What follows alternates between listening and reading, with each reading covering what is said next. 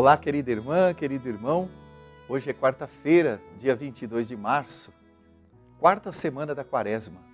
Eu sou o diácono Marcelo da paróquia São Pedro e São Paulo, região São Bernardo Centro, e estamos juntos no programa Verbo, a Palavra de Deus, transmitido pela TV Mais e pelas mídias digitais da nossa Diocese de Santo André.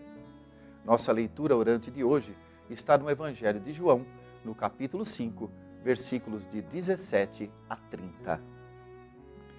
Naquele tempo, Jesus respondeu aos judeus: Meu pai trabalha sempre, portanto também eu trabalho. Então os judeus ainda mais procuravam matá-lo, porque além de violar o sábado, chamava Deus de seu pai, fazendo-se assim igual a Deus. Tomando a palavra, Jesus disse aos judeus: em verdade, em verdade vos digo: o filho não pode fazer nada por si mesmo. Ele faz apenas o que vê o pai fazer. O que o pai faz, o filho o faz também. O pai ama o filho e lhe mostra tudo o que ele mesmo faz. E lhes mostrará obras maiores ainda, de modo que ficareis admirados. Assim como o Pai ressuscita os mortos e lhes dá a vida, o filho também dá a vida a quem ele quer. De fato, o pai não julga ninguém, mas ele deu ao filho o poder de julgar, para que todos honrem o filho, assim como honram o pai. Quem não honra o filho, também não honra o pai que o enviou. Em verdade, em verdade vos digo: quem ouve a minha palavra e crê naquele que me enviou, possui a vida eterna. Não será condenado pois já passou da morte à vida. Em verdade, em verdade vos digo: está chegando a hora, e já chegou, em que os mortos ouvirão a voz do Filho de Deus, e os que a ouvirem viverão. Porque assim como o Pai possui a vida em si mesmo, do mesmo modo concedeu ao Filho possuir a vida em si mesmo. Além disso, deu-lhe o poder de julgar, pois ele é o Filho do homem. Não fiqueis admirados com isso, porque vai chegar a hora em que todos os que estão nos túmulos ouvirão a voz do Filho e sairão. Aqueles que fizeram o bem ressuscitarão para a vida, e aqueles que praticaram o mal para a condenação. Eu não posso, não posso fazer nada por mim mesmo. Eu julgo conforme o que escuto, e meu julgamento é justo porque não procuro fazer a minha vontade, mas a vontade daquele que me enviou. Palavra da salvação, glória a vós, Senhor. Queridas irmãs e queridos irmãos em Cristo, o Evangelho de hoje nos traz um tema muito importante para a nossa reflexão quaresmal: a comunhão.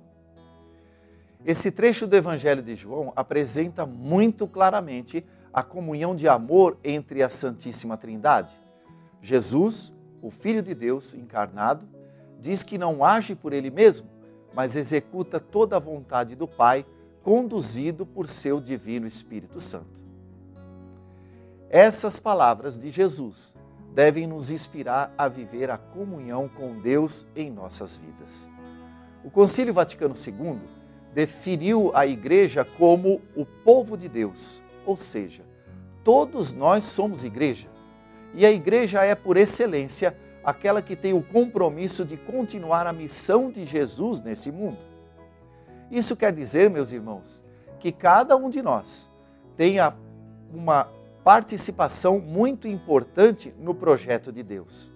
E para que nós consigamos participar dessa graça de Deus, nós precisamos lutar contra toda a tentação de afastamento, de isolamento, de egoísmo e de orgulho dentro das nossas comunidades. Esses sentimentos corrompem a nossa comunhão com Deus e com a igreja. Jesus nos diz que quem ouve a sua palavra e crê naquele que o enviou, possui a vida eterna.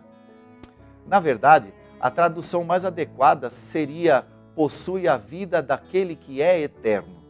Porque Jesus quer dizer para nós que aquela pessoa que vive um amor de comunhão com Deus e com seus irmãos e irmãs já tem dentro de si a vida que teremos na eternidade, ou seja, já experimenta aqui a vida que teremos no céu. E por fim, vale destacar que depois de ter curado o doente de Betesda, Jesus foi cada vez mais perseguido por aqueles que não aceitavam a sua ação libertadora. Hoje não é diferente. Várias são as ofertas e propostas que encontramos na vida que só querem nos afastar dos ensinamentos de Jesus Cristo.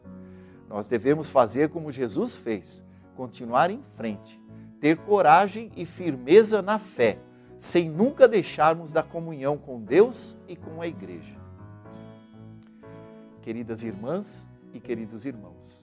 Continuando a nossa peregrinação quaresmal, vamos pedir hoje por todas as pessoas que têm fome de pão.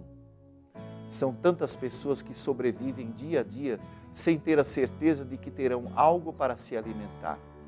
Peçamos a Deus, o nosso Pai misericordioso, que nos ajude no cumprimento da sentença que nos foi dada por seu Filho.